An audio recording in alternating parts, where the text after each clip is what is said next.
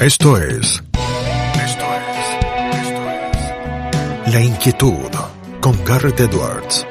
El lugar donde hay más preguntas que certezas.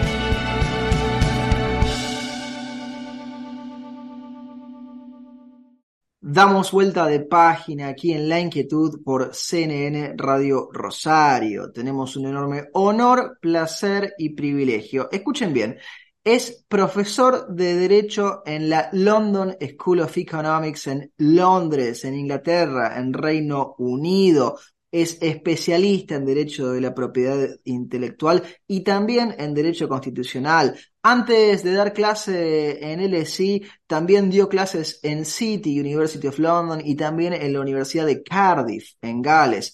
Es eh, doctor por Queen Mary, la Universidad de Londres, es máster por la London School of Economics, también se recibió en Derecho en la Universidad de Galway, en Irlanda. Eh, tiene múltiples eh, publicaciones, eh, tanto en revistas académicas especializadas como libros que ha publicado, entre ellos el más reciente Performing Copyright, Law, Theater and Authorship. Ya va apareciéndonos aquí en pantalla y se va acercando. Ha visitado y dado clases en Tokio, en Japón, en Shanghái, en China, también en Pisa, Italia, en la Escuela Superior de Santana. No es otro que el doctor Luke McDonagh. And now I'm transitioning into English. It's such a pleasure to have you here with us, Luke Garrett Edwards here on the other side. Muchas gracias, Garret. Uh, I wish that I had enough Spanish to be able to do the whole interview, but um, unfortunately, even though it's been my privilege to visit universities in, in Spain and Mexico and Colombia and Cuba, um, I you know I only have a kind of conversational level of of uh, ordering in a restaurant or or or you know introducing a talk, but not to actually speak about the law. So so thank you for accommodating me in English today. Thank you for joining us, uh, Luke. As I was saying, Performing Copyright is your latest book. I enjoyed it quite a lot. Uh, I mean, I know why it's called Performing Copyright, but could you please tell the audience why it's called like that? Why is it Performing Copyright? Thanks. It's a very good question. I don't think anyone has asked that one yet, even though the book has been out for a while and I've done quite a few interviews uh, about it. Um, so the answer is that I wanted to hint at the fact that the way in which the law works is itself performative, that lawyers go through the practice of law. Um, you know, we write the scripts, um, and then in the courtroom, again, it's, it's a performance, the way in which the case is argued. Um, a lot of, uh, especially in the UK where there's this tradition of the barrister, you know, barrister, barristers are trained to act like barristers, to speak in a rhetoric. And so th- th- there's very much a, a performative quality to the law itself. And within copyright law, then the role of the author is an imagined role within our, our legal um, frame of reasoning. We have a person in mind who is doing that role. And so even if the author is not on stage in the case of, let's say, a play that they, that they have written, they are still in a, in an odd way playing a role that, that they are, they are part of what is happening in the dramatic process. And one of the things that I try to do in my book is to shed light on the fact that in the context of theatre, the, the process of writing a play is often highly collaborative and it relies on performance. So you may start with a rough script, but apart from in, in a few cases, Samuel Beckett, Harold Pinter, Martin McDonagh, they tend to expect the script that they've written maybe at home is performed exactly. But not many writers do that. Many writers want to go into a workshop scenario with the director, with the actors, and they test out the script. They see what works and what doesn't work. Some lines get readjusted. Some new characters might be written. The whole play will be reshaped. And the way that that happens is, as I mentioned, highly collaborative. And it brings up the, the question, which, you know, is, is the, at the center of the book. Who is performing the role of the author? Um, is it simply the person who's doing the writing of, of the main part of the text? Or is it also the director who is suggesting character changes, could be coming up with the concept for a scene? Is actors who are improvising lines? So the law has to have a way of dealing with this complex collaborative scenario and figuring out at the end of the day, once you get past performance, authorship, you get to the question of ownership. Who should have the, the rights? And that's where copyright law very much comes into play. Look, uh, is theater different from other forms of art when you view it from a legal focus? It's another great question. I would argue yes. It is a unique field of of um, of creativity. The closest to it in, in other fields is probably music, because music is often a collaboration between different musicians. But there's also a link, of course, with literature, because you're, you're talking about a lot of words most of the time with a play. Um, though under the law, um, a work of drama could also be a work of dance or a work of mime. So you don't actually have to have um, words. Um, the law can protect a sequence of dance moves if they're original, if, if it's not just a copy of what's come before. Um, but nonetheless, in, in my book, I wanted to concentrate on plays that are written to be performed, um, that have a lyrical content to them. And so you end up with something that is a script and there may be minor variations on the script with each performance, but um, the point of, of, of playwriting is to come up with something that is repeatable, and that's kind of the final script where, you know, there, as I say, there may be minor variations, but you go to the theater expecting to see the play performed as it broadly is conceived. Though, as I say, there are certain plays that are quite improvisatory. So there's always um, complexity at the edges here. And there had never really been a book that had concentrated solely on the theatrical realm. A lot of deep dives into copyright and culture had focused on literature, um, occasionally on music, maybe on film. And one of the reasons why I chose theater and why I think it's it's worth studying is that there's not that much case law so in the UK, for example, really just one one per decade uh, is kind of what, what we get coming to the High Court. Um, whereas you know we've seen Ed Sheeran in, in court in the UK more recently, playing um, his guitar, playing his guitar again, being be, being very performative in the way he speaks to the judge, or, or in the US the jury. So um, I wanted to, to figure out why that was because obviously in any field of culture, there are disputes that happen between parties. People fall out with one another. They argue. They argue over money. They argue over property. And I was curious to know why there were so few cases. And I, you know, I had a reasoned, uh, kind of educated guess that it was to do with the fact that litigation is very expensive and most theater is subsidized um, and doesn't make a lot of money. So unlike TV or film or the music industries, most new plays, when they're written, even if they're a hit, they don't necessarily make all that much money. They might only have one performance run. So you might have a play that does reasonably well, but then for whatever reason doesn't capture the attention of a director 10 years down the line and get performed again and again. So a lot of theatre is kind of in the moment and subsidized and doesn't produce a lot of surplus revenue.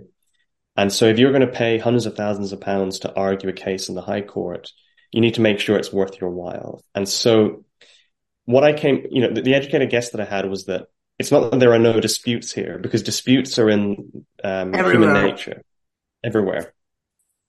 But what is quite likely is that these disputes are happening behind the scenes and the law may be framing these disputes in some way because participants have some idea of what the law is. And certainly the writers union in Britain is very much pro copyright and pro the playwright having 100% of the copyright in the play. Um, we know that from the publications that, that the, the Writers Guild of Great Britain puts out. but as I said, in the absence of case law, there was no way to, to, to, to judge this other than talking to the people in theater, which is why I decided to do empirical research and conduct some interviews with playwrights and directors and actors to see what are the, you know, what types of disputes happen, how many tend to happen on, you know, um, are they the sorts of things that lead to parties walking away from projects and things not going ahead? Or actually, is the theatre scene able to resolve all of these difficulties without us lawyers getting involved? And if so, um, what does that say about the law? That this normative uh, way of resolving disputes, one way or the other, um, what can that tell us lawyers about our own subject? So I, I, went in with the hope of learning a lot from the people that I interviewed. Um, and I certainly was not disappointed in, in how much I, I learned from them. Look, uh, this is not the main focus of the book, but you dedicate uh, some uh, some time to explain a little bit of copyright history when it comes to the UK, uh, which I think you, you did masterfully and that for non-experts, uh, it's a, a, really tour de force in how you can understand the, the whole context before getting to, to today's uh, theater and today's copyright law when it comes to the theatrics. Uh, uh, and you also explain a little bit on, on how things work before copyright law as we know it. Uh, how did plagiarism work back then, even though it could be a little bit anachronistic speaking about plagiarism in those days? Thanks, Garret. Again, really great question. It was important to me to look at, so for example, I start the book with Elizabethan England, the time of Shakespeare and Christopher Marlowe and Ben Jonson. And I thought that that would be an interesting time period to start because there wasn't a statutory copyright law, as you know, until 1710 in what is now the UK. Um, then it was um, primarily the law of England, but um, it, you know, we, we did have a sense of uh, law playing a role in the way that culture was regulated. Um, but this didn't happen through the statutory system. It happened through you know, the old system of what we call in England the crown, mm. which was really, you know, at the time of, of, of um, Shakespeare, Queen Elizabeth. Um, so the crown could grant privileges to print. And so privileges were granted to the stationers company, which had the monopoly on printing in England, except for the universities in Oxford and Cambridge. And so, you know, the question is who, who were these stationers? It's kind of an odd word what it essentially was was a cartel of publishers uh, who were in a kind of guild together, and they controlled the print trade in, in in England, and so they had the privilege to print. Nobody else could legally print other than the universities, and that meant that if you were a writer, you had to, and you wanted your work to be in print, then you had to actually engage with these these publishers. And obviously many writers did. They would sell their manuscript to a publisher and the publisher would, would print it. Now, because there was no author's right system, no, no statutory copyright, most of the time that was the end of the transaction. So when you had the manuscript in your hand, you had physical possession of the poem or the, um, or, or the book or the play. You could sell it. You could get maybe a pound if you were lucky, maybe much less if, if you were a new writer. And then the stationers took control and you, you probably wouldn't get anything further beyond that initial payment. You, you, you weren't entitled to a statutory royalty or anything like that. And the other element that was quite complicated is that if, you were someone like Shakespeare, um, who was organizing plays at, at, the Globe, other actors were, were performing them, they might get hold of a script because they'd need to learn from it you know, after a play, one of the actors might sell the script to the stationers and they'd get the money. And there's nothing you could do about that because you, again, you didn't have a legal right to prevent the, the, the, the actor from doing that. And then, of course, we've got the performance arena where, you know, Shakespeare was, um, a shareholder in the Lord Chamberlain's Men and later the King's Men. And they ran the globe. Um, they could charge, let's say, a penny or, or maybe a bit less to come in. And they would share in the revenues from the performance of the play. And at this point in, in legal history, there is no protected performance right at all. If you can get a hold of a script, you, you can perform it. Um, so, so, so you, you, you get, you get people going into the place and trying to scribble down the lines and, every, and everything like that. Well, certainly a little bit later, because at this point in Elizabethan, not that many people could could read or write. So, um, uh, not many people would have been able to do that at this point. But certainly, as time went on, once you get into the 18th century, that begins to happen as literacy goes up. People try to memorize plays and write them down, and, and we begin to get litigation. So there's a little bit of of what we call um, copyright infringement, or some some people refer to as as plagiarism, essentially copying without permission. It happens a bit later.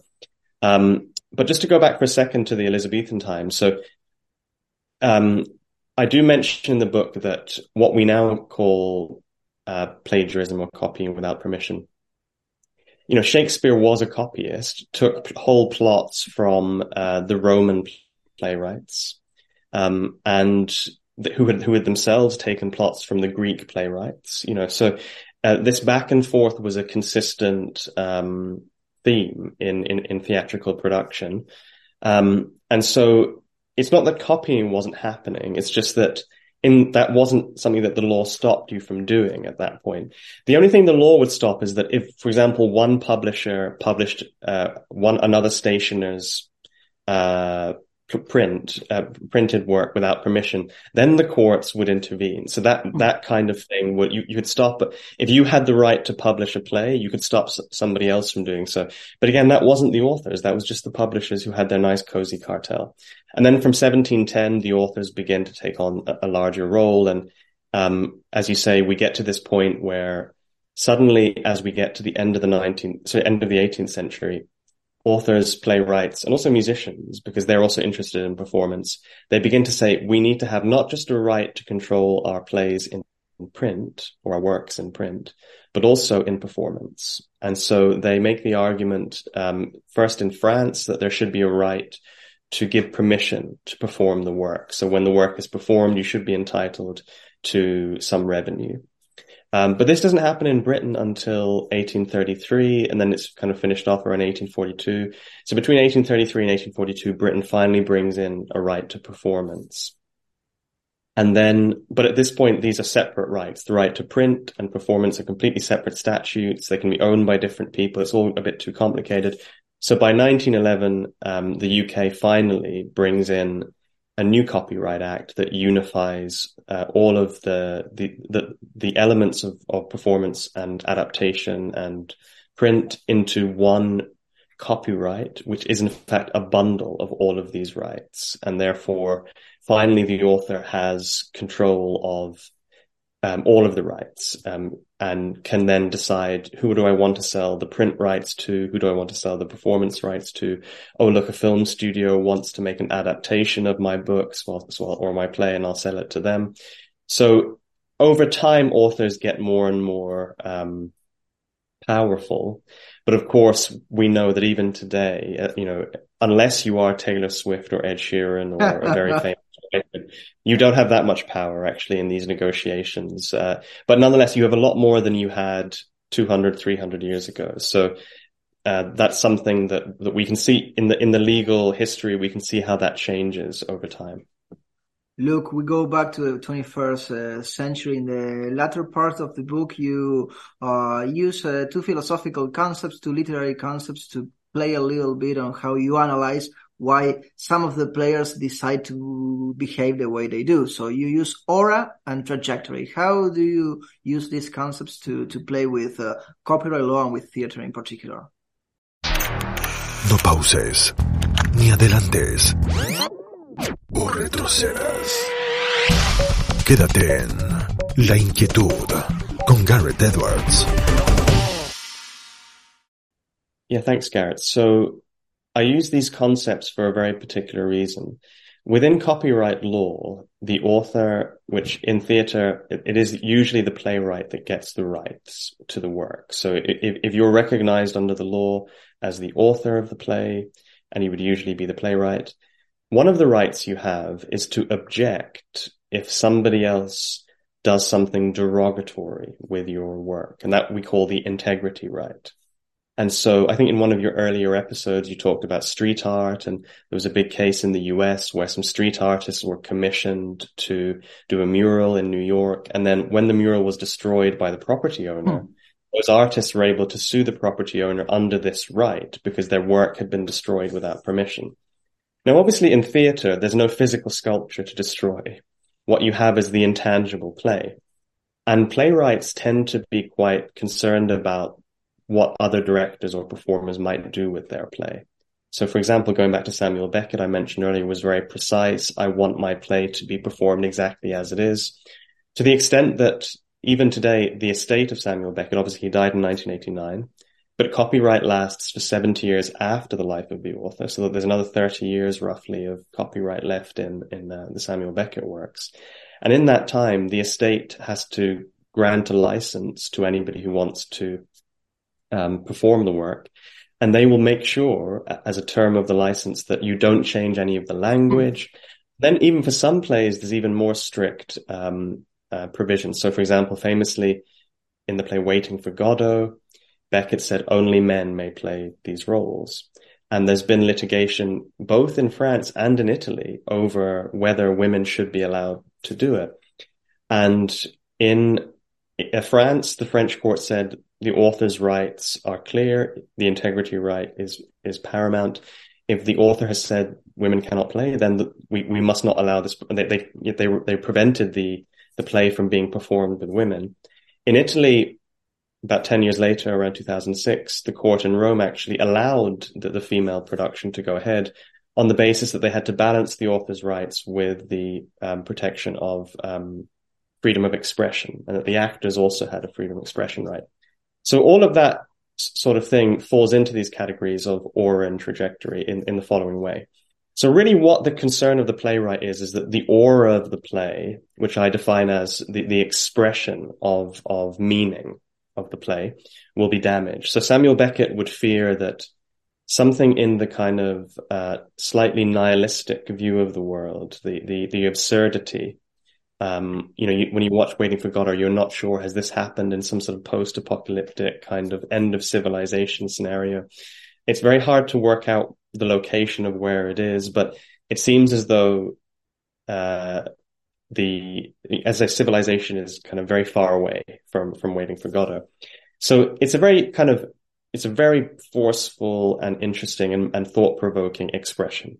So clearly Beckett in his head could not imagine female actors conveying that expression. So the aura of the play for him had to remain in place. And the only way of doing that was to have men perform it. Now, I argue in the piece that each work of theater, and, you know, we can go back further than Shakespeare, but for my purposes, I'll start with Shakespeare to go back to UK law. You know, when you go to see Shakespeare today, I don't think anybody really is that concerned about this issue of the aura because there's so many productions of Shakespeare. It's so much accepted in the trajectory of the play. It's now part of the canon. If you go to a Shakespeare play and you think, oh, they really made a mess of that. They missed the point completely. It was terrible. You don't come out and think, oh, Shakespeare was a terrible writer. And so instead, what you come out and you say, actually, the production just got it wrong. And that can happen. You know, what can you do? Um, so the aura of the play is so strong with, with, something like Hamlet or Macbeth or Othello that it can survive even a very poor production. But obviously, with a new play, um, the young playwright who, who, who's written it or has been a heavy part of the collaboration might have a legitimate concern that um, the play will not be um, greeted with a, a positive critical reception if certain things are not kept in place that the, that the playwright demands. And so, and there have been, you know, there have been court cases in over this, um, very few judgments because it, they're often resolved because it's kind of a public relations issue after a while. So, the, but there have been cases in Australia, in, in Ireland, um, and there've also been legal behind the scenes machinations going on in Germany. And I'll, I'll speak to the, the, the Germany case because it was a yes. particularly interesting one. I think your, your listeners might like it. So there's a play by a white American playwright called Bruce Norris called Clybourne Park. It's a very good play. I managed to see it last year for the first time, but it's a play about race relations in Chicago. And it's very much about inequalities between um, the white population, the black population, different perceptions over time, different parts of the city, and gentrification, all this kind of thing. So it was a big hit in 2009, 2010 when it first came out in the US and a German theater then wanted to do the first German production. So it would have been in the German language in, in Berlin. And to the playwright's surprise, they cast a white German in one of the African American roles, and they simply were intending to essentially put blackface makeup, put put, makeup on on the, on the performer um, to make him seem like an African American. And obviously, in the U.S. context, this is very um, yeah, it's a no-no. Uh, it's a no-no. It's very discriminatory and it's a taboo. Um, but the German theatre at that time, which is only, you know, 12, uh, 2012, so it's not even that long ago, they said, well, we have always done this in the German theatrical tradition and we should, it's part of our way of doing it and we should still be allowed. And the playwright said, no, no, listen, this is too disrespectful. And particularly because it's a play about race relations, it would be particularly disrespectful to not cast an, um, a, a, German of African descent in the role, or at least, you know, it, it could be a, um, a German speaking American actor, but they have to be black. Otherwise, you know, it, it would seem quite offensive to, to do that. And so the, the playwright, um, withdrew the rights to the play. And so that performance did not go ahead. And so we have this interesting kind of legal right that the playwright has that in different contexts, we might perceive differently. I mean, personally, I would really like to see a, a female production of Waiting for Godot. Um, because I think it would be really interesting. And I love the play, and I've seen the play uh, played by by men, but I I personally cannot really imagine why it would be a problem to see women playing the roles. Or, or, However, or like for, for, for example, look, I'll interrupt you right there. I, I found out that Patrick Stewart in the late 1990s, uh, early 2000s, uh, did an Othello run where he played Othello, but all the other actors were people of color. So he he yeah, he, well, he, he, he, went around the, the racism issue that uh, that being a, a Moor character had, uh, swapping all, all, all the the races. Yeah, yeah. So, so, so, I mean, I mean, theater. One of the fascinating things from a lawyer's point of view is that theater is a space where you can be incredibly imaginative and push boundaries, and you know, freedom of expression in theater is incredibly important. So, um, you know, I'm I'm more in favor of let's say what the Italian court decided in Waiting for Godot. Whereas when you weigh this up, um, you know, allowing the the female production to me makes sense in that context. Um, definitely something like the Patrick Stewart performance where nobody was in blackface, but they simply flipped the, the roles again. Uh, obviously I didn't see that one from, from 20 years ago, but it sounds really fascinating. And it's the sort of thing that, you know, the theatrical realm offers the opportunity to explore these boundaries. But at the same time, I think we can understand why the playwright in the Clybourne Park, um, context said, actually, no, I don't want um, a non-black performer to play this role because actually it could be offensive to anyone in the audience who, who's black. Will, you'll miss the point of the play, and the aura of the play will be damaged. You know, the German audience will come and they'll think, "Oh, this is, you know, something could be wrong here." So, um, you know, it, it's it's a sensitive uh, area, um, and the, the law obviously does have a role. Um, I mean, one of the actors that I interviewed, um, and it's, again, it's mentioned in the book, uh, told me that he's happy to take this on a kind of case by case basis. So, for example, he said to me that with Shakespeare, you know, he said it was always edited. They always improvised. It, it, it, was not a reified work that, that, that existed in stone, which is why we have so many different versions of the play that have survived. In the case of Hamlet, for example, even today people argue about what is the one true text of Hamlet because there's no real answer to that. However, he said that with Beckett, he says he feels he does actually have to serve Beckett because Beckett was so precise. You know, every comma is in place. And so he, he, in his view, he would be respectful of Beckett's wishes in that regard. Uh, and I'm sure he would be respectful of Bruce Norris's decision as well in, in, in the other context.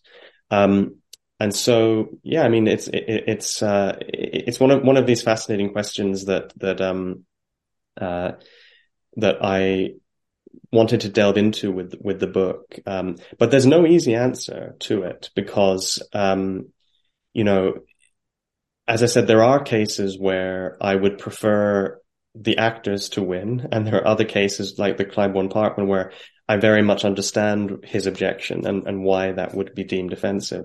Um, so I think the case by case approach is, is, really the only way to, to, to take it. I wouldn't go so far. I mean, in France, they're very pro moral rights, very pro the right of integrity. I wouldn't go so, so far as that. I wouldn't say that the playwright is always right. Um, I would say sometimes actually you do need to weigh up the other rights that the performers, the actors might have. Um, so, you know, for you as someone who's who's now based in Italy, it ends up being a pro-Italian approach in, in, in my book. Look, before we move to a different subject, I know that it is always uh, unfair having to choose one. Does Luke McDonagh have a favorite play? Uh, it's a very good question. Um, I think I might pick Waiting for Godot actually, just, you know, as, as an Irishman, um, my fellow Irishman, Samuel Beckett. Um, but I'll add it with a twist, which is that, um, I'm hopeful, you know, I live long enough for it to fall out of copyright and then we get production. And I'm hoping that one will be the best. And I did see it uh, about 12 years ago, 13 years ago with Patrick Stewart and Ian McKellen, and that was superb. So, um, that, that, that's in my head. I mean, I, I, I don't think I love Shakespeare, but I don't think I could even choose one play. So I think with Samuel, it's a bit easier because Waiting for Godot is his masterpiece. I'm just going to pick that one. You have uh, also uh, researched and written uh, about artificial intelligence and copyright law. You have uh, you published uh, some papers uh, with a friend of ours, Enrico Bonadio, as well.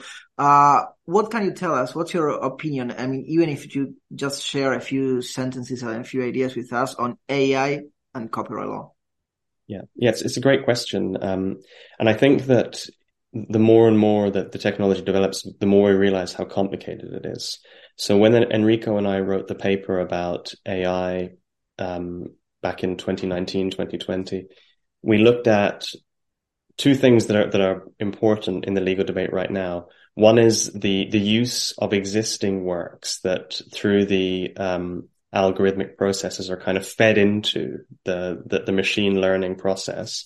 So, for example, you know, you can now in very quick time put in all of the works of, let's say, well, someone did this, Nick Cave into one of these processes and then say, write me a, um, uh, a song in the style of Nick Cave. So we were looking at, is the use of all of those existing Nick Cave songs, the lyrics, um, is that an infringement of copyright? And there's actually cases going on now in the UK, in the US and UK about um, images. Getty Images are taking this case so we're going to get an answer to that question is, is the kind of data mining aspect of AI an infringement? That's one question. So that, so we call that the AI as the consumer of copyright works. The, but then AI, the output, the, what it produces, um, the new song, that the parody of the Nick Cave song, ca- um, can that be protected by copyright as well? And there's different theories here. We don't, we again don't have a, a definitive answer. Um, and it probably to some extent depends on how much instruction has been given by the human. You know, in Europe, we have this idea of intellectual creation. So the more detailed instruction you give, the more you can claim this is just a tool that I was using to create my song. But then again, the less instruction that you give, the more it seems as though you're not the author. And then it's a question of should AI be the author? And, and, and, and, and that's fascinating too. And, and again, we don't really know the answer to that yet. But there's one aspect that, that Enrico and I didn't fully envisage when we were working on that paper, but has become incredibly important, which is the voice mimicry issue. So, you know, we had this, a song that was not AI produced in the sense that a human wrote the song, possibly using some AI tools. Um, but it's, it's a ghostwriter in the music industry who put out this song that was initially claimed to be by Drake and The Weeknd. But the AI aspect that was very clear was using AI to mimic the voices of Drake and The Weeknd. And it was quite effective. I mean, people fell for it. It got thousands and thousands of plays and people mm-hmm. liked it. So this would not actually be so much about copyright, but more about what they call in the US the right of publicity or in the UK passing off. So in, in the US back in 1990, Tom Waits won a court case against um, Doritos when they did a an advert with a voice impersonator to make it seem as though it was his voice singing the song. when he hadn't given his permission at all. And, and actually they'd come to him and he said, no, I don't want to, I don't want to be on I mean, um, they, they, they, should have never approached that. That's the lawyer yeah. in, in speaking. Yeah, exactly. So, so, so, so they, um, they lost that case. He won that case and he got quite a lot of damages because they said, you've taken his, his image and his voice and his likeness and you've, you fraudulently made it seem as though, uh, it was him when actually he had no relationship to you. And similarly in the UK, um, Rihanna won a case, um, six or seven years ago against Topshop when they put her her image, her face on a on a t-shirt without her permission. And um, so similarly, that was seen as fraudulent passing off because again, you're you're linking the image of a celebrity or the voice of a celebrity with um, your your business without permission. So this is going to be a big big issue for for the next few years because now you can make your voice sound like an, an incredibly big star um, and we didn't anticipate that that would become so important, actually. But this whole issue of deep fakes and AI voice manipulation is really about um, this other aspect of IP, which is how much can a, a celebrity or, or, a pop star own their vocal tics, their image, and, and their identity. Um, and we, and again, we don't know what the the answer will be, but we do have these precedents in other respects, where it wasn't AI, for example, in the Tom Waits, um, but it was mimicry. So applying that logic, it's simply another way to mimic the voice. And so it would probably still be a breach of the law in the US to do that, um, unless you are making clear that it's a parody. So if, you make, so for example, in the, in the UK, there is a TV comedy show that ran earlier this year on BBC that was you know, deep fakes, deep, you know, having deep fake celebrities in funny situations, but it made clear this is unauthorized. These are not the real people, you know. As, so again, there's no fraud if you tell the truth about what you're doing. But in the case of, of where you, you're pretending as though your voice is Rihanna's voice or Tom Waits's, then you've got, you've got a legal problem there because you're misleading consumers.